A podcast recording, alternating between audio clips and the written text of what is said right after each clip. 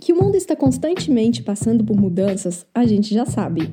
Mas eu não sei se você já reparou que alguns fatores ou eventos possuem um verdadeiro poder de alterar o rumo das coisas e acelerar transformações.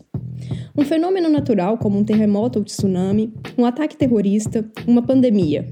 Coisas que fogem completamente ao nosso controle e por si só impõem novos desafios. Na pesquisa de tendências, nós chamamos essas forças de drivers de mudanças. Bom, a essa altura você já sabe que vivemos um desses momentos. E por mais incertas que as coisas ainda estejam, sabemos que a pandemia do novo coronavírus provocou mudanças que podem ser irreversíveis. Neste episódio, eu convido as queridas Ila Branco e Raquel Sodré, ambas colegas do mestrado em Cultura e Comunicação na Universidade de Lisboa, para continuar o papo sobre tendências e falar sobre algumas dessas mudanças. Ila é criativa há 31 anos, sendo 13 destes focados em comunicação e marketing. Ela é gestora de marcas especializada em comunicação estratégica e pesquisa. Dentre seus clientes estão Coca-Cola, Red Bull, Rock in Rio, Globo, Alphaville e Odebrecht. É mestre em cultura e comunicação pela Universidade de Lisboa e pesquisadora pelo Science of the Time na Holanda e pelo Trends and Cultural Management Lab em Portugal. Ter vivido e trabalhado em três países, Brasil, Irlanda e Portugal, a ensinou a ser flexível, mente aberta e curiosa. Por amar pessoas e culturas, ela se tornou especialista em tendências com foco em questões de identidade, artes, comportamento humano e movimentos sociais. O desafio dela é aplicar estes insights a marcas e negócios, sem perder o toque humano. Raquel é especialista em comunicação estratégica, atualmente morando em Lisboa. Graduada em jornalismo e relações públicas, é apaixonada por contar histórias, de pessoas, de lugares, de marcas e identificar tendências. Em mais de 12 anos de carreira e atuando como repórter e produtora de conteúdos freelancer, já teve contato com diferentes mercados e cobriu assuntos variados, como marketing, ciência, saúde, tecnologia e turismo, entre outros. É autora do livro de não ficção História Bizarra da Psicologia, publicado pela editora Planeta. Atualmente, está terminando o mestrado em Cultura e Comunicação pela Faculdade de Letras da Universidade de Lisboa, sob a linha de pesquisa de tendências de gestão da cultura. Também é pesquisadora do Laboratório de Gestão de Tendências e da Cultura. Seus temas de interesse envolvem estilo de vida, branding cultural, marketing tribal e estudos de tendências. Meu nome é Ana Poças e eu sou pesquisadora de tendências e consultora em comunicação e marketing para pequenos negócios. Neste podcast, eu resgato a jornalista que é em mim, formada há quase 15 anos, para entrevistar profissionais de diferentes áreas e que tem muito a contribuir com todos esses temas. Assim, se você curte uma boa conversa, seja bem-vindo. Este é o Ouvidorama, um podcast cujo nome é um neologismo para a coleção de vozes que me proponho a ouvir. Pronto, gente. Bom, olá, Ila. Olá, Raquel. Olá. Oi, Ana. Oi, Ila. Obrigada, meninas, por terem topado aí o convite de falar aqui no Ouvidorama. Obrigada pelo tempo de vocês. É, é muito importante, acho que isso é muito importante para mim e é muito importante para quem está ouvindo também. Eu que agradeço, Ana. Obrigada pela, pelo espaço. Que ideia boa criar esse podcast para falar sobre tendências. Eu acho que a gente precisa muito de um espaço é, para que esse assunto seja mais conhecido pelas pessoas em geral e que não fique só no nosso universo de das pessoas que estudam e pesquisam tendências. Uma excelente ideia, parabéns, obrigada pelo convite. Bom, gente, e vamos lá, né? Começando do começo, eu já fiz essa pergunta para a primeira entrevistada, mas eu quero ouvir de vocês. O que, que é tendência para vocês? eu gosto de definir tendência basicamente como um movimento de mudança transversal, tem que afetar o planeta inteiro e que tem potencial para influ influenciar a humanidade por pelo menos algumas décadas. Então, no fundo, a tendência vai ser traduzida como grandes temáticas que acabam influenciando a humanidade por um tempo considerável. E realmente a questão da transversalidade, ela é uma medida muito importante para mim. Quando a gente fala uma mudança transversal, a gente fala de uma mudança comportamental, de uma mudança simbólica, de uma mudança biológica, de uma mudança econômica, de uma mudança ideológica, enfim, existem várias áreas né, que a tendência acaba tocando. Não é uma mudança necessariamente geracional, ela vai acontecer por um período de tempo, mas ela vai afetar várias gerações ao mesmo tempo que convivem né, nesse tempo.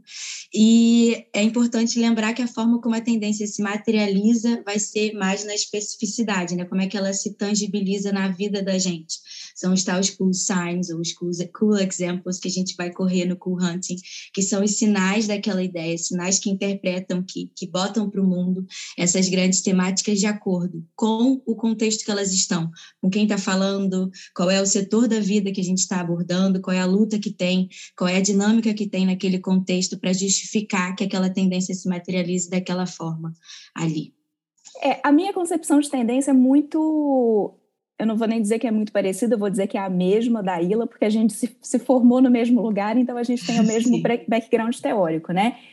É, mas uma coisa que eu acho legal de complementar essa fala da Ila, que eu estou totalmente de acordo, é o seguinte: normalmente, quando a gente ouve falar sobre tendência, é, a gente relaciona as tendências ao objeto. Então, a gente ouve falar sobre tendências digitais, tendências do mercado digital, tendências da moda, tendências tecnológicas.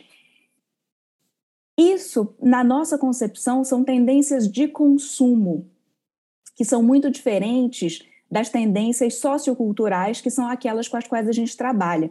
O que, que são, então, as tendências socioculturais? De um jeito simples, se a gente for pensar de um jeito muito simplificado, a gente pode definir essas tendências socioculturais como mentalidades, mudanças de mentalidade que vão influenciar o comportamento das pessoas, não só o comportamento de consumo, mas também o comportamento de consumo. Como a Ila falou, transversalmente, ou seja, o comportamento das pessoas passa a ser pautado por aquela nova mentalidade. As coisas vão ganhando um novo significado, não é? Os significados vão sendo renegociados socialmente e as coisas vão ganhando novos significados, e aí você passa a ver uma mudança de comportamento que afeta diferentes setores do, da vida é, social. É, eu acho que é importante a gente falar, né, complementando vocês aí, eu adoro, é, eu gosto sempre de perguntar, porque eu participei de, um, de uma conferência há uns dois meses atrás e eu ouvi que se perguntar 100 pessoas diferentes, vão ter 100 conceitos diferentes de tendências, e, e eu acho que é sempre, uh, é muito importante a gente afirmar que o conceito que a gente estuda, ele não não está não está realmente ligado ao objeto. Então, a tendência em si, ela não é no campo, no, não está no campo do visível, né? Ela tá, o, o que vai ser visível vão, vão ser as formas como ela se manifesta. E eu acho que é muito importante, porque às vezes, quando eu falo, ah, eu estudo tendência, aí a pessoa olha para como que eu estou vestida, para saber se eu estou ligada às tendências de moda. E, é completamente, é não completamente, mas é bastante diferente disso, né? Não vou falar que não está é, não está ligado. Mas agora a gente partindo aqui, né, para o nosso pro grande driver dos últimos tempos, que foi a pandemia. O que que vocês acreditam que foram as grandes mudanças de mentalidade desse tempo?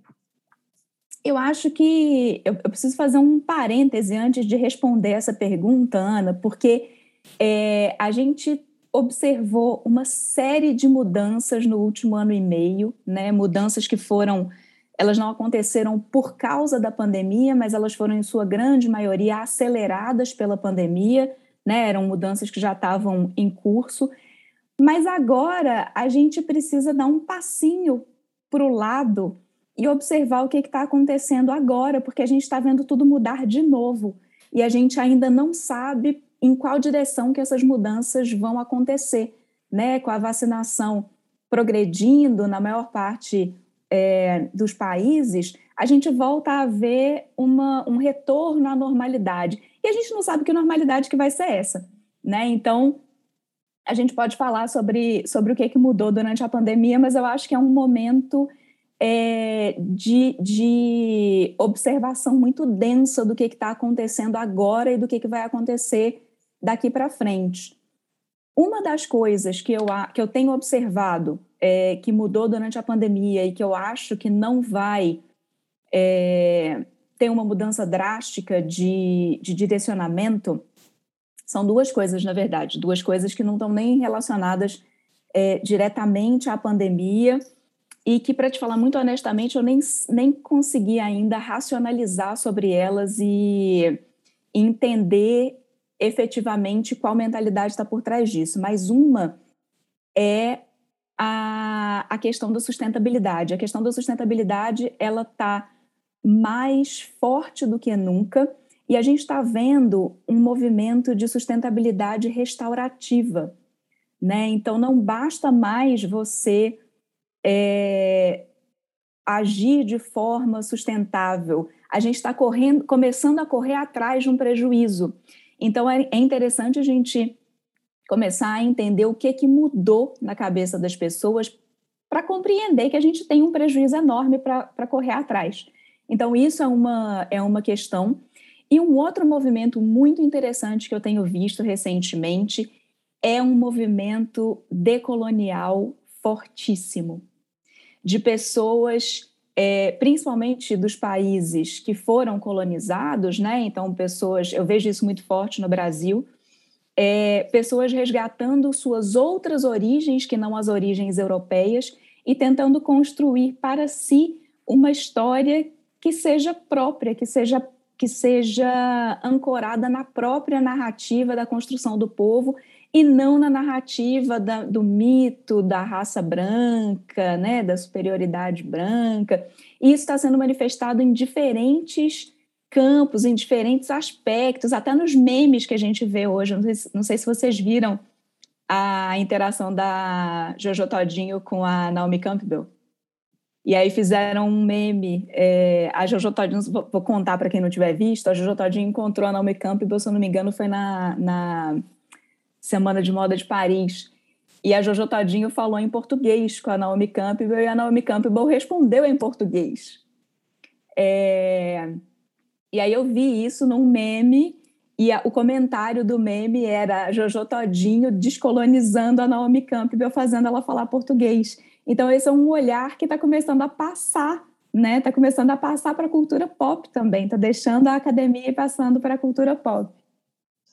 É engraçado que as minhas, minhas reflexões para esse tema foram bem diferentes, então acho que é legal dar essa multiplicidade também que é possível né, no campo das tendências. É claro que a pandemia afetou a nossa alimentação, afetou o nosso bem-estar, afetou a nossa espiritualidade, isso tudo eu acho que são fatores que, que se acentuaram muito também, como a Raquel disse, são movimentos que se aceleraram por conta desse cisne negro, né, Black Swan, que foi a pandemia. Mas eu trouxe mais a fundo aqui duas, dois movimentos importantes que eu acho. Por um lado, a digitalização da nossa realidade, e, por outro lado, a multifuncionalidade das nossas casas. Né? E quando a gente fala digitalização do trabalho, da educação, da arte, do entretenimento, a gente viu museus indo online, exposições indo online, a gente viu lives de artista, é, tudo isso dentro desses temas. As casas multifuncionais, é, a gente teve o Zoom como forma de contato, né, com, todo, com a nossa sala de reunião. As mobílias da nossa casa tiveram que se adaptar.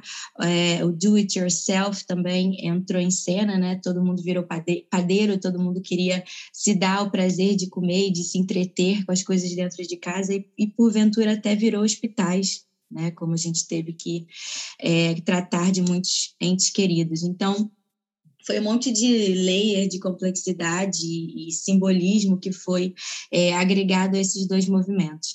E aí eu aproveitei e brinquei num artigo, é, eu colaboro para o Futurists Club, que é da Science of the Time, que é uma agência de tendências holandesa. A Raquel também uh, colabora com eles. E eu escrevi um artigo chamado Sexy 2020, onde eu analisei o OnlyFans, que eu acho que é uma, um exemplo muito interessante é, da, da junção de digitalização com a multifuncionalidade das nossas casas. Né?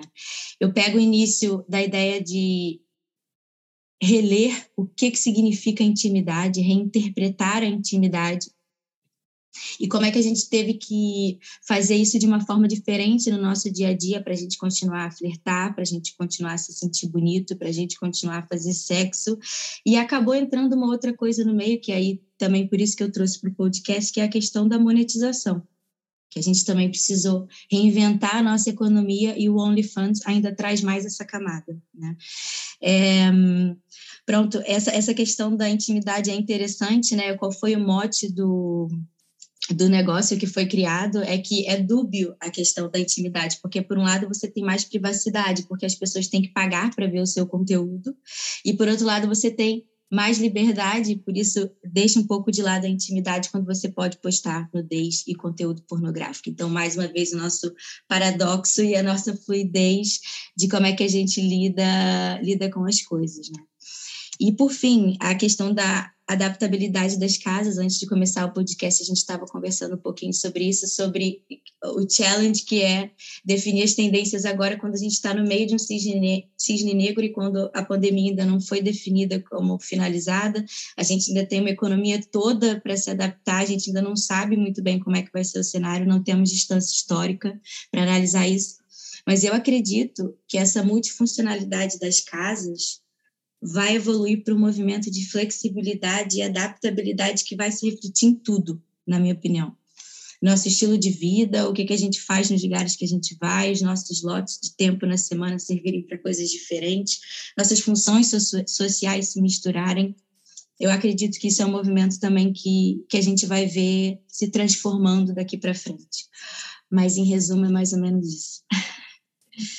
Sim, eu acho que vocês duas tocaram em pontos que são bem interessantes. A gente já observa é, uma mudança de discursos, como a Raquel disse, em relação à sustentabilidade. Hoje a gente já fala de modelos de negócios regenerativos, então realmente não basta a gente é, pensar em otimização, pensar só na sustentabilidade em si, mas a gente precisa pensar em como a gente vai regenerar, vai ajudar o planeta a regenerar. E, e aí, essa questão das perspectivas, né, da perspectiva do pensamento decolonial, eu acho que ela está tanto relacionada aos movimentos antirracistas lá do, do ano passado, como a uma outra, uma, a uma série de movimentos, né, essa questão, eu acho que a gente pode até falar de um certo localismo, é, o próprio, uh, acho que o próprio vírus, a própria pandemia, com essa questão, com esses assuntos, é, é, essas questões genéticas, se investiga DNA, se não investiga, a, a, a maior divulgação das, da, do rastreamento genético, eu acho que tudo isso deixou uh, as pessoas, de uma certa forma, mais, muito mais uh, atentas e preocupadas e interessadas em saber, de repente, ali o a, as suas origens, né? Eu estou morrendo de vontade de fazer esse rastreamento genético. E além disso, Ana, é, se a gente pensar que a gente ficou um ano e tal sem poder viajar, isso coloca o nosso lugar no mundo, a gente, coloca a gente né, em outra perspectiva relativamente ao nosso lugar no mundo. Que lugar que é esse? Né? Que lugar que a gente ocupa? Da onde que a gente vem? É uma série de reflexões que eu estou fazendo aqui agora, que eu também não tinha, não tinha construído antes essa, essa, essa relação, é, mas que talvez tenha, tenha essa ligação, né? Assim, a gente foi forçado a ficar em casa e observar, observar o nosso entorno, o nosso entorno imediato. Quais será que foram os efeitos disso, né? Talvez isso esteja relacionado também a, essa, a esse novo pensamento de, opa, peraí, o meu lugar é importante também e ele não deve ser pautado por um terceiro que vem me dizer quem eu devo ser ou o que, que eu devo é, pensar. Também me fez lembrar uma possibilidade de contramovimento à própria globalização, né? Porque agora se colocou em causa muito o que, que significa eu ser conectado, ser globalizado quando eu preciso de ajuda, quando eu preciso de uma, de uma solução aqui exata, é no micromanagement que a gente consegue resolver. Né? A gente viu que realmente as nossas redes de apoio, por vezes, são muito limitadas. Né? A nossa realidade a gente tem que gerir muito, muito de perto e as decisões de grandes empresas, de, de grandes líderes, de grandes governos acabam ficando até mais distantes, principalmente no momento de crise, né? quando você quer uma, uma situação, é, uma resolução de problema né? mais imediatista, mais localizada, mais individualizada. Né? E gente, eu acho isso muito interessante. A gente, das tendências, também gosto muito de reforçar esse olhar aos contramovimentos. Por mais que a gente traga tópicos grandes pensem sempre no oposto porque o mundo é cíclico, a gente tem teóricos aí da biologia que falam do, do, do cíclico que existe na humanidade com relação à mentalidade também.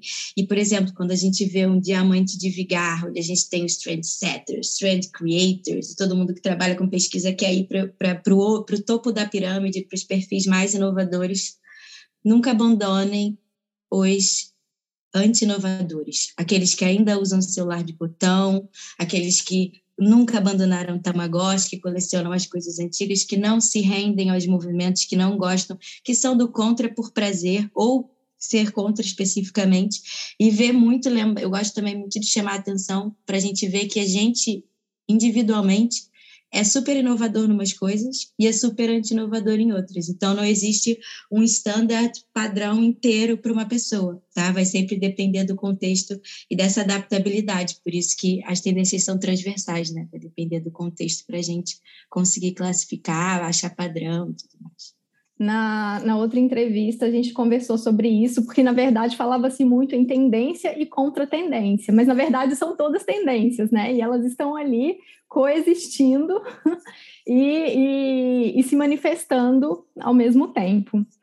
É, agora, Ila, você também falou num ponto interessante, né? Que foi né, dando esse exemplo da união da, da digitalização com uh, esse processo em que a casa aí se tornou o centro de praticamente todas as nossas experiências. É, isso eu acho que foi visível e, e, já se manifesta também em outras pesquisas que falam que muitas empresas estão realmente pensando em adotar o um modelo híbrido de trabalho. E agora eu queria ouvir de vocês é, o, quais outros impactos vocês acham que essas tendências elas vão ter aí né, que vocês estão falando, a gente sabe que sim, que, que, que ainda é cedo, que nós estamos aí vivendo um presente que aparentemente vai retomar algumas coisas que a gente, alguns movimentos que nós estávamos vivendo antes, mas algumas coisas a gente sabe que são também irreversíveis. Como que vocês analisam o impacto disso no mundo dos negócios? Eu acho que um, uma coisa muito importante para os negócios perceberem como que vão ser impactados, né? Porque não existe uma resposta única. Cada negócio está num setor, cada negócio tem um contexto, então cada negócio vai ser impactado por uma transformação de tendência específica. Então, there's no one size fits all solution. Never. uh, mas uma coisa que eu acho importante perceber e até estudar, e até os líderes das empresas se capacitarem nesse sentido de ter mesmo literacia sobre uh, o surgimento de inovações e a difusão de inovações na sociedade, é com relação principalmente ao timing. E isso eu uso até como exemplo no OnlyFans. O OnlyFans foi criado em 2016. Mas se você, eu coloquei no Google Trends e ele explode em março exatamente no, no, mês da pandemia, março de 2019, eu já estou perdida, quanto tempo a gente está nisso? 20, março de 2020. Pronto, e tem um pico assim, vertiginoso. E a gente tem muitos casos de empresas que têm ideias incríveis, vanguardistas, inovadoras, que acabam é, que acabam realmente entregando uma inovação para o mundo, mas muito tempo depois de existirem. Às vezes essas empresas acabam porque elas lançam uma coisa onde o contexto ainda não está preparado para receber. Então, eu acho que essa questão do timing é, é muito importante vocês conseguirem entender. Então, imagina traçar quais tendências afetam mais diretamente o seu negócio, fazer um stretch disso, alargar essas possibilidades de futuro para curto, médio e longo prazo testar as possibilidades de dar certo e dar errado pelo caminho e ver aonde que seria momentos bons e momentos estratégicos para se lançar alguma coisa, para aproveitar dessa onda de mudança.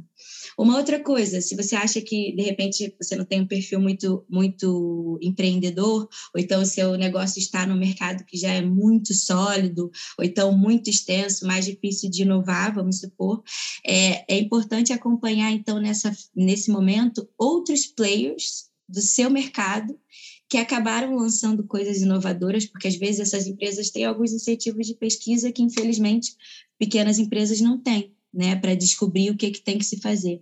Então, é, quando existe alguma inovação de alguma empresa, às vezes maior ou do mesmo tamanho que a sua, que vão influenciar o mercado, se você estiver monitorando ativamente, é, você vai conseguir criar serviços que, de repente, complementam ou aumentam o potencial daquela inovação que está sendo tra traçada. Né? Assim como também, por exemplo, serviços, infraestrutura em torno de novos movimentos. A gente está falando muito agora é, dos carros elétricos, por exemplo. Né? A Tesla teve, é, foi um dos carros mais vendidos no UK no ano passado, e a gente está vendo isso crescer imensamente. A gente viu que a, é, a GM anunciou que eu acho que até 2025 ou 2030, se eu não me engano, vai parar de produzir carros uh, que não sejam, pronto, que tenham consumo de, é, de combustível fóssil. Então, eles vão passar 100% para a produção de carro elétrico. Às vezes, é, não vai ser a sua empresa que vai fazer uma mudança desse tamanho. Mas se você trabalha na infraestrutura, o seu negócio vai ter que ser remodelado inteiro para atender esse movimento de mudança.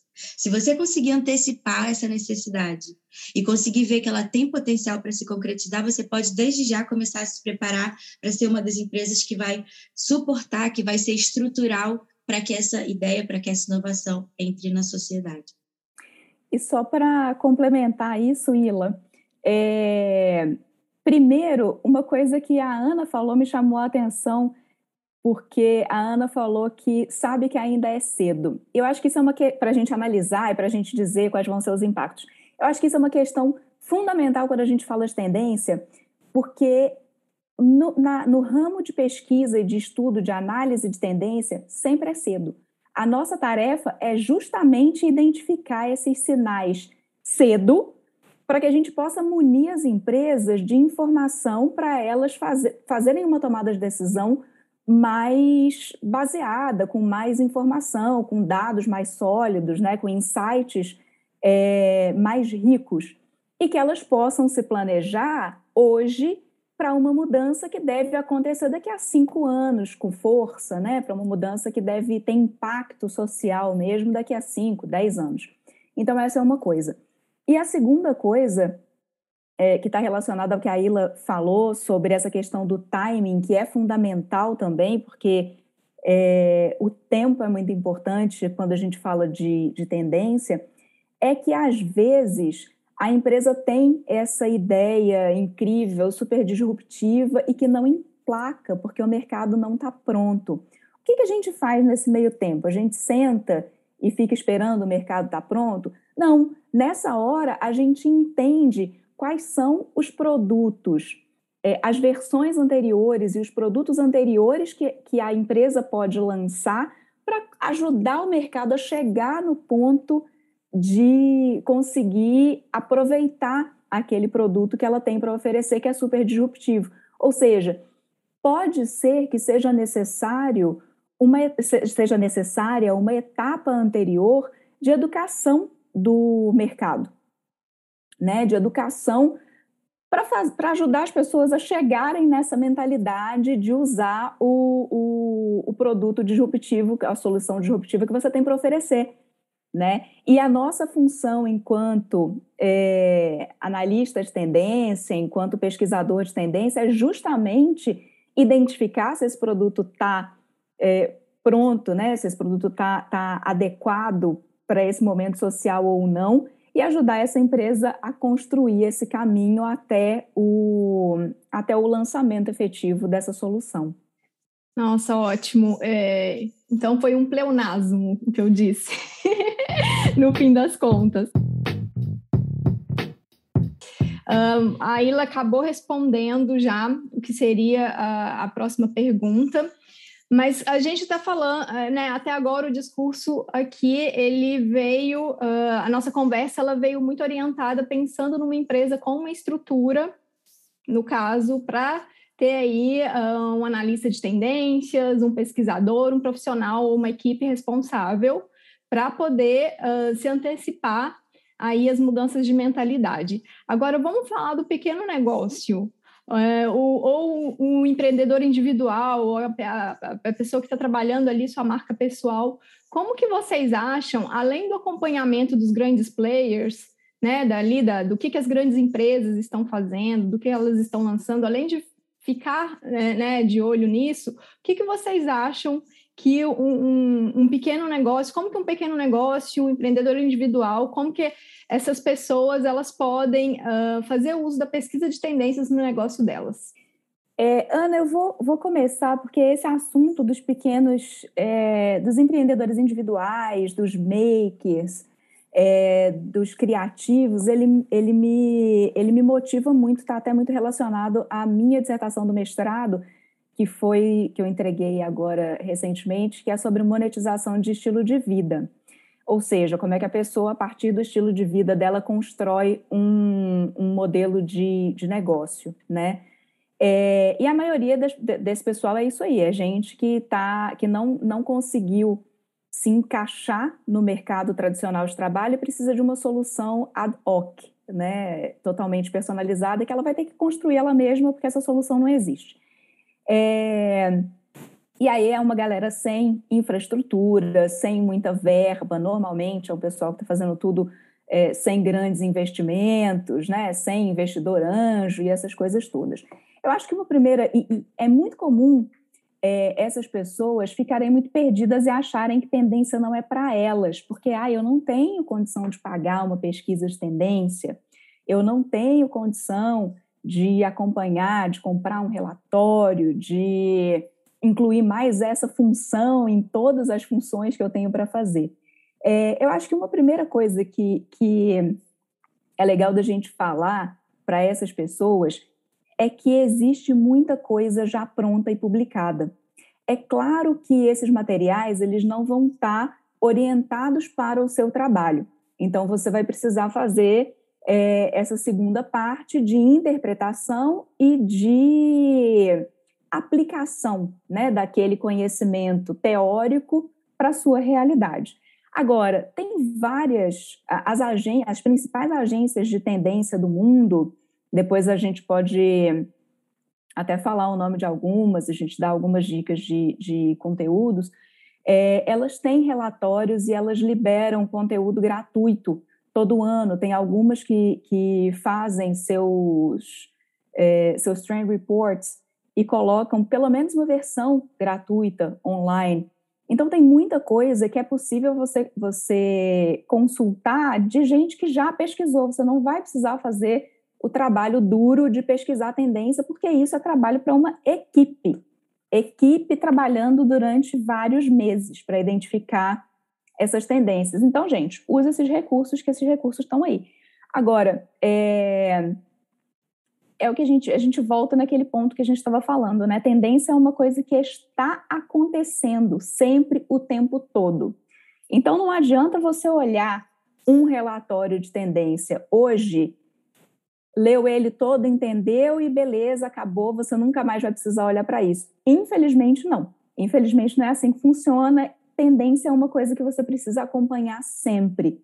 Então, de tempos em tempos, isso é, se é alguma coisa que você quer incluir né, na sua na gestão do seu negócio, na gestão da sua marca, é alguma coisa que você precisa estar tá sempre acompanhando. Então, sempre lendo, é, dando uma olhada nos sites, nos blogs da, dessas, dessas agências, olhando os, os reports, assina newsletter para ter sempre é, a coisa chegando até você de uma forma mais fácil, né? E aí existe esse trabalho de interpretar o que que aquele, o que que aquele estudo quer dizer e aplicar aquilo à sua realidade. Aí, como a Ila falou muito bem, não existe, não tem como a gente dar uma fórmula, porque cada negócio vai ser um negócio, cada setor vai ser um setor, cada empreendedor vai ser um empreendedor, né? Então, é um trabalho muito próprio da pessoa é, levar para si o que serve, ver o que aqui pode ser aplicado. Achei muito bom, Raquel, essa clarificação sobre as diversas formas né, que a gente pode se munir desse conteúdo. E assim, gente, uma, uma boa dica, assim, uma, uma boa notícia é que esses conteúdos costumam ser muito agradáveis de se ler são curiosos, são bem ilustrados, têm uma linguagem muito bem pensada para ser sintética, tem sempre um monte de cases interessantes e hiperlinks, então às vezes num report você consegue trabalhar a beça em cima dele. é, ratifico aqui uh, essa ideia de assinar newsletters. Sei que vai ser mais uma coisa para sua caixa de e-mail. Cria um outro e-mail, Freak Newsletters, e joga tudo, mas de vez em quando assina. E coisas menos óbvias também que eu costumo falar nas minhas aulas é sessões de cultura, de arte, de tecnologia dentro de grandes jornais, dos principais jornais do mundo, vem sempre com novidade, é, e também assinar newsletters de agências que trabalham com quant. Por quê? Por exemplo, uma Nielsen da vida. Se você conseguir ter um consumo de informação contínua, você vai conseguir ligar os dados mais qualitativos, ou seja, abordagens mais profundas de algum exemplo que seja inspirador, de alguma inovação no mercado que saiu agora. E por outro lado, se isso, se você quiser, por exemplo, propor uma nova estratégia para sua empresa, você vai ter que embasar isso com dados. Você vai ter que provar que existe um movimento concreto em números, sejam esses números quaisquer que forem, você vai ter que provar que isso está se concretizando no mundo real também. E para aí você vai precisar dos dados. Então, eu gosto muito de seguir essas duas fontes de conteúdo, mais quali e mais quant. Claro que mais esse movimento de, de mercado, movimento de consumo, porque eu trabalho com gestão de marca, com planejamento estratégico. Então, isso faz parte da minha realidade. Mas você sempre vai poder também é, fazer um filtro né, dos, dos assuntos, enfim, dos tópicos que são mais relevantes para o negócio. Eu dividi aqui em três, é, três tópicos onde eu acho que a pesquisa de tendências pode ajudar nos primeiros negócios. Se for, se você for um produtor de, de, é, de, uma empresa que produz serviços, né, que entrega inteligência, por exemplo, pesquisa, consultoria, quem trabalha com planejamento e por aí vai. Eu acredito que o conhecimento de tendência seja muito rico na fase de pesquisa e na parte de prototipagem, porque a fase de pesquisa você precisa ampliar muito, é, alargar muito o seu universo, entender muito transversalmente quais são os movimentos que estão acontecendo, e na prototipagem eu acho que é interessante, principalmente quando você procura as frameworks para desenhar realmente futuros possíveis, futuros possíveis, como aplicar uma tendência, tentar às vezes aprofundar em um movimento só diversos tipos de inovação e de solução que pode ser criada ou de adaptação, né? A gente fala muito de inovação, mas às vezes você não quer criar um produto novo nem lançar uma empresa. Simplesmente você quer manter a sua marca atualizada, manter o seu produto relevante, manter entendendo, se manter entendendo quais são as necessidades do seu público, antever necessidades do público ou do mercado, e as tendências também servem para isso. E pronto, e um, um, um último, uma última ajuda que eu acho que as tendências dão para todos os negócios, não só os, os pequenos, é esse exercício da gente criar muitas perguntas. Quando a gente fala de futuro, a gente tem mais pergunta do que resposta. E isso é interessante. Esse questionamento acaba alargando o seu pensamento e brincando de construir daqui a pouco hipóteses, caso essas perguntas ou essas possibilidades sejam atendidas ou respondidas. Então, eu peguei, por exemplo, o caso do OnlyFans, juntei com o advento da pandemia e botei a questão da saúde mental como também um movimento transversal e comecei a brincar de fazer perguntas. Então, por exemplo, o OnlyFans pode ter sido considerado um remédio contra o isolamento, o estresse e a depressão? Será que o acesso facilitado e o estímulo à pornografia são sinais de um contramovimento ao pânico mundial e aos efeitos nocivos da pandemia à nossa própria saúde mental? Será que podemos considerar como trabalho sexual ou prostituição a própria digitalização e a exposição da intimidade de hoje em dia? E para o futuro, seria errado continuar a estimular esse tipo de comportamento mesmo depois do isolamento terminar? Ou assumimos isso como uma evolução natural da tradicional rede social como a gente conhece? E aí essa resposta até foi respondida aqui nos últimos tempos. Por exemplo, tem um novo clipe da Anitta com Renan da Penha, Sextou, que é foi lançado em agosto desse ano, que é exatamente é, uma reprodução do OnlyFans, e a gente sabe como é que a Anitta está sempre atentada ao que vem por aí, antenada ao que vem por aí. Uh, então, pronto, estar conectado, estar atento, questionar, ver se, se essas respostas vierem, como é que o seu negócio pode responder a elas, será que a sua marca, será que o seu produto tem alguma coisa para contribuir a isso? Por aí vai. Ana, peço desculpa, queria só complementar a, a, o que eu falei, porque eu, depois eu estava pensando aqui enquanto a Ilha estava falando e achei que talvez é, a minha fala tenha ficado ainda muito no, no campo do abstrato para pessoas que não tenham essa não tenham esse treinamento em tendência, né?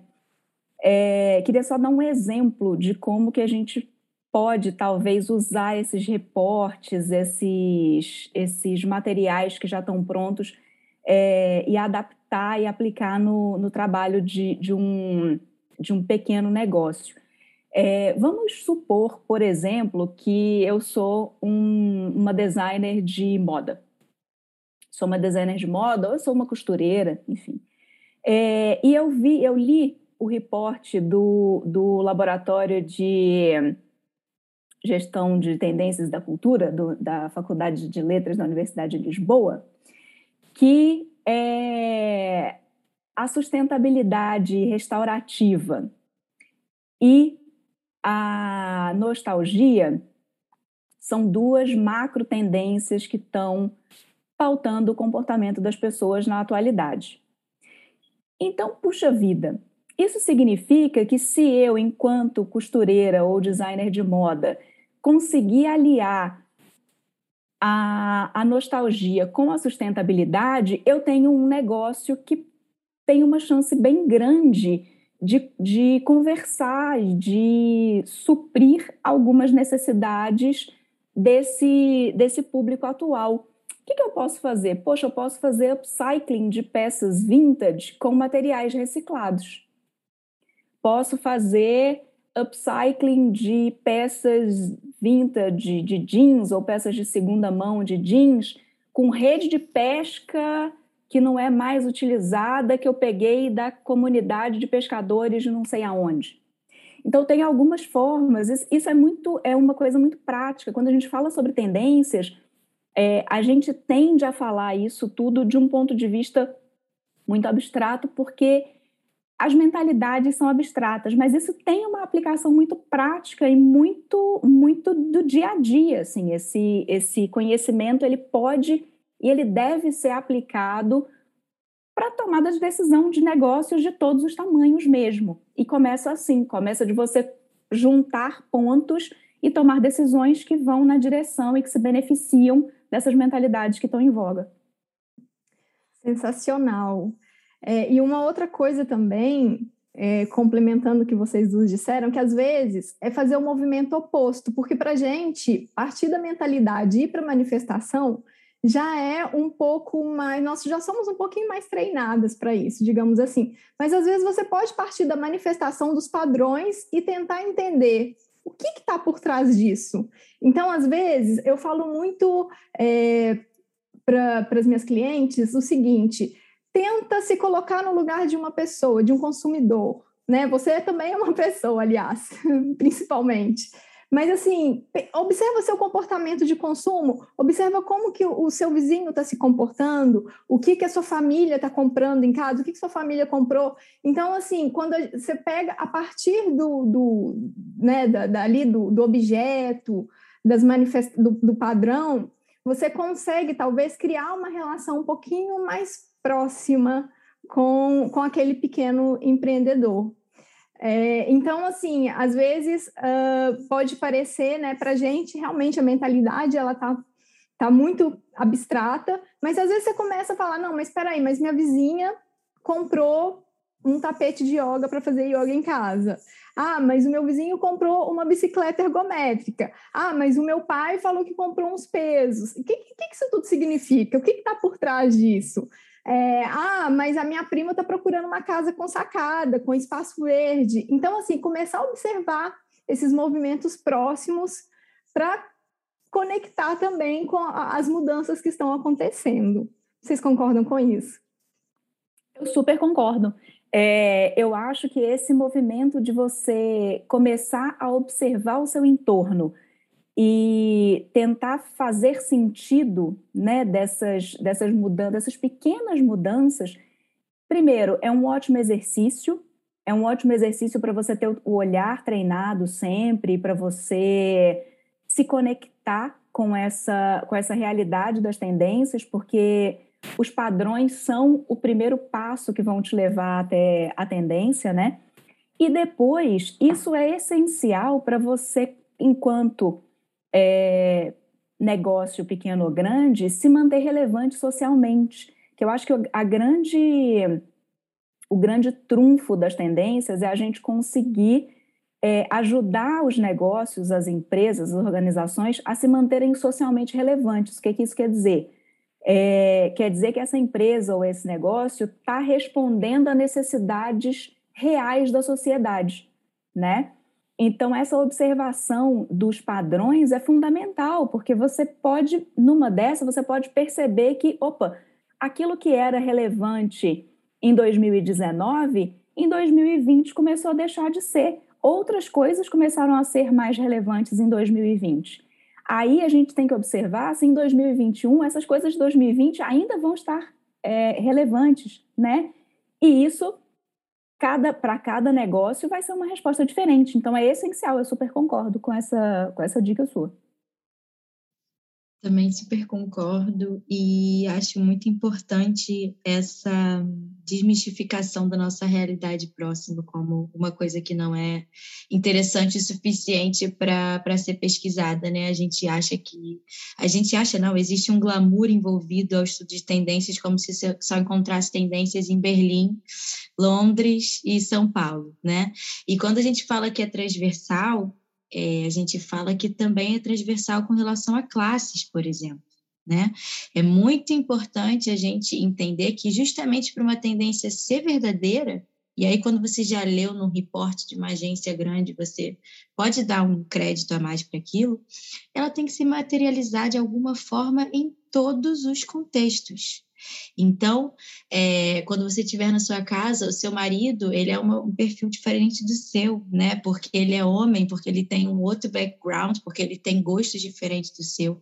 Seus filhos têm idades diferentes, eles são outra possibilidade de você olhar esse mesmo movimento com outros olhos, de um contexto totalmente diferente. As pessoas com que você trabalha, com diferentes níveis hierárquicos acima e abaixo de você, pessoas que você convive nos serviços em volta de onde você vive, vive, né? Pessoas que têm realidades diferentes, que são dali, que não são dali. Todas essas pessoas podem te dar sinais, né? Todas essas pessoas podem ser lidas. Então, eu gosto muito de, de tirar esse glamour, é muito importante, porque é, a gente está falando de tendência, está falando de futuro, né, Aninha? Então, a gente quer construir um futuro melhor. E se a gente quer construir um futuro melhor, também passa por construir um futuro mais justo, mais justo e mais igualitário. E para a gente conseguir mais justiça e mais igualdade, a gente tem que aprender a ser mais empático e entender o lugar das outras pessoas no mundo, né? E então a gente tem que olhar para todo lado. A gente tem que pensar em todo mundo. Não me venha com pulseiras touch de sentimento, porque isso não vai acabar com a fome das crianças na Índia. Sabe, eu quero inovações que vão dar água para a África, é para isso que a gente está estudando. O mundo melhor depende disso e quem trabalha com o futuro tem a responsabilidade de iniciar esses processos de mudança que vão hoje construir o futuro que a gente quer chegar amanhã. Aí, eu adoro ouvir você falar sobre essas coisas, esse seu ponto de vista é sempre super necessário. Obrigada. É, eu, eu, super concordo. Eu, inclusive, recentemente escrevi um artigo sobre o quanto que a gente precisa decolonizar também os estudos de tendências, é, porque eu acho que a gente passa por uma é, essa coisa do né do ah mas você tem que estar em Londres quem está em Amsterdã é o autor. E de repente a gente tem coisas uh, incríveis a gente tem manifestações incríveis muito perto da muito próximas da gente na nossa comunidade. A gente tem às vezes é, é, coisas tidas tidas como grandes insights, mas que, na verdade, se você for lá na minha cidade, Barroso, no interior de Minas, de 20 mil habitantes, já estão acontecendo lá ou acontecem muito antes de qualquer coisa. Então, eu acho que realmente a gente precisa ter esse olhar muito atento. A tendência também é político, como todas as coisas, como todo, todos os, todas as ações humanas, né? É importante a gente pontuar isso, porque é verdade, a gente parte da, das nossas escolhas e as nossas escolhas são políticas, pois humanos. Com certeza. E, e bom, ah, eu acho que é uma delícia a gente ficar aqui conversando. Poderia ficar muito tempo. Com certeza. Mas, enfim, é muito bom, né? Mas é, a gente já precisa uh, encaminhar para né, finalizar, mas eu queria, antes de tudo, ouvir vocês É, eu sei que vocês já deram muitas dicas aqui ao longo da conversa, mas que dicas, se vocês têm outras dicas, outras sugestões de leituras, de portais, de revistas, de, de news, se vocês têm é, outras sugestões aqui para quem quer se aprofundar um pouco, saber um pouquinho mais sobre o assunto de tendências. Bom, eu vou puxar a brasa para a nossa sardinha e recomendo a pessoa começar pela página do nosso laboratório de pesquisa, Laboratório de Gestão de Tendências e da Cultura da Faculdade de Letras da Universidade de Lisboa, que eu usei como, como exemplo é, agora há pouco. Ana, depois você tem como colocar o link na, na descrição, né? É, depois a Ana coloca o link na descrição porque nesse, nesse lá no laboratório a gente tem o nosso report de 2020 e o report de tendências de 2021. É, então é legal porque dá para fazer uma análise comparativa do que, que mudou, né, e do, de quais foram as mudanças de mentalidade, mesmo sutis durante esse, esse período. E tem também vários outros artigos que falam sobre o que, que é tendência, é, como aplicar, tem artigos que falam sobre uma matriz de pesquisas tendência para quem quer começar a se aprofundar um pouco mais, é um material riquíssimo, absolutamente gratuito, feito na Universidade de Lisboa, que é uma universidade pública, então está disponível para todo mundo ler, para todo mundo ver, para quem quiser. É... E eu quero dar uma outra dica que é mais de dia a dia, assim, que é a newsletter da Wanderman Thompson Intelligence que é a Wanderman Thompson é uma, uma agência grande né, de, de pesquisa de mercado, eles têm uma de publicidade, enfim, e eles têm uma, um braço de inteligência é, que eles fazem essa, esse trabalho de pesquisa de mercado e de análise de tendências. Eles têm uma, uma newsletter que honestamente eu nem sei qual é a periodicidade, de vez em quando ela pinga na minha caixa de entrada e eu leio e eu acho sempre ótimo, porque sempre tem uns insights super interessantes, que às vezes vão é, ao encontro do que a gente já discutiu no laboratório, às vezes são coisas completamente novas e aí expandem o nosso olhar e de toda forma é muito legal. Boa, já vou riscar aqui essa sugestão da minha lista. Mas pronto, é, a Wonderman Thompson, essa da Intelligence eu assino também, que é mais focada em tendências, mas eu volto também a chamar atenção para abrirem os olhos também para os dados brutos, para os dados quant. Então, se quiser assinar só da Wonderman Thompson também, assina as duas para ter essas duas fontes de, de informação. É, pronto, as dicas das, das newsletters, né? Se você não conhece nenhum, nenhuma agência de tendências, realmente está começando a conhecer mais sobre esse tema. Trend Watching é super grande, WGSN, Trend Hunter não aprofunda muito os, os, os exemplos, as inovações, mas são muitas inovações, então você consegue navegar e achar exemplo dentro do seu mercado facilmente na Trend Hunter. A Future Lab Laboratory também, que tem muitos cursos. É interessante também, às vezes, uns cursos curtos, uns painéis, assim, assistir umas coisas dessas valem a pena.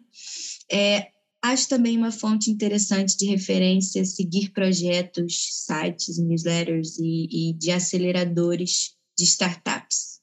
Podem ser públicas ou privadas, porque você também vê sempre abertura de novas empresas em diferentes mercados com propostas necessariamente disruptivas em diversas áreas, né? Então, existem muitas aceleradoras de startups, muitos projetos, é só pesquisar algum que faça, seja mais próximo do, do seu contexto. E pronto, era, era isso, acho que não, não vou me alongar muito, que a gente, acho que a gente também falou um pouco mais dessas, desses outros canais um pouquinho antes, mas só reforçar, tentem se munir de informações de movimentos comportamentais mesmo, tá? Cultura, arte, comportamento, pessoas, dados quantos, dados quali, ou seja, dados de pesquisas mais profundas, mais inspiradoras e outros dados mais brutos também. E é importante seguir tudo que for de inovação, porque é isso, não necessariamente inovação vai ser uma tecnologia ou alguma coisa muito cara ou uma marca super fancy. Inovação pode ser qualquer coisa tá? Então tentem filtrar, mas também não filtrar muito. Acho isso importante. Não gosto. Ah, eu tenho uma estou fazendo um projeto de alimentação. Eu nunca vou ler só as tendências de alimentação. tem que ler todas, porque vão ter outras tendências que vão ser relevantes para mim. Então, não, não filtra demais também. E não ache que precisa ser um overload, tá? Não se assusta.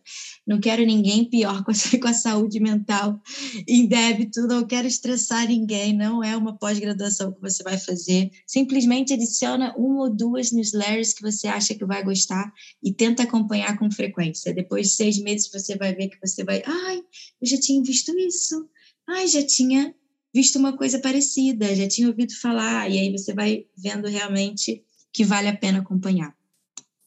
Para finalizar, cadê os contatos de vocês? Pode colocar na roda os contatos de vocês, quem quiser acompanhar um pouquinho do trabalho que vocês desenvolvem, como que as pessoas podem encontrar aí vocês, meninas. Boa. É... Meu nome é estranho, mas é pequeno, então são só quatro letras, Ila, I-L-L-A, Branco, é meu sobrenome. E aí você consegue me achar é, no LinkedIn, consegue me achar no Behance, consegue me achar também no Linktree. Eu sugiro o Linktree porque tem todos os meus artigos organizados lá e tem um reporte também do Lab que a, que a Raquel falou, do nosso laboratório de pesquisa. Um, pronto, sugiro, sugiro esses três contatos, conseguem lá meus e-mails, conseguem uh, falar comigo. São bem-vindos. É, eu sou Raquel Sodré, estou no LinkedIn como Raquel Sodré e agora eu estou numa missão pessoal de ficar um pouco mais ativa, é, porque nos últimos anos eu fiquei bem. produzi muitas coisas acadêmicas, mas um mestrado já era conteúdo suficiente para produzir. Então, é, eu fiz alguns artigos para o Futurists Club, que é o mesmo, a mesma plataforma que a Ila colabora, é, mas o, o, principal, o principal meio de, de me achar e de ler algumas coisas que eu, sobre as quais eu tenho refletido ultimamente é mesmo no LinkedIn. LinkedIn barra em barra Raquel Tracinho Sodré. Bom, muito obrigada, Raquel Ila. Assim, é porque a gente tem um tempo mesmo, senão eu acho que a gente conseguir, continuaria essa conversa aqui por horas e horas. Sempre bom encontrar colegas de, de profissão, colegas de, né, que, pessoas que estão aí estudando as mesmas coisas, imersa na, né, na, na, mesma área, as mesmas coisas não, mas vamos colocar a mesma área. Enfim, é uma área pela qual eu sou bastante apaixonada e fiquei muito feliz, mais uma vez, muito obrigada pela participação de vocês nessa conversa. Foi ótimo, Ana, Ila, Ana, obrigada de novo pelo convite, Ila, obrigada pelas trocas, é sempre muito rico conversar com você, adoro sempre. Obrigada. Muito bom, igualmente. Obrigada, Aninha. Obrigada, Raquel. Foi um super prazer. E pronto, estamos aí. Até a próxima. Espero que em breve. E vou acompanhar o Vidorama. É isso. A nossa conversa aqui está chegando ao fim, mas ela continua no Instagram, no nosso perfil do Ouvidorama Podcast. E se você tem alguma dúvida, sugestão ou crítica carinhosa para fazer, só entrar em contato comigo. Eu sou Ana Posses em todas as redes ou então pode enviar um e-mail para contato@napostas.com. Prometo responder assim que eu puder. E até o próximo, gente. Esse episódio foi produzido por mim, Ana Poças, e gravado em outubro de 2021. A edição é do multiartista John Douglas.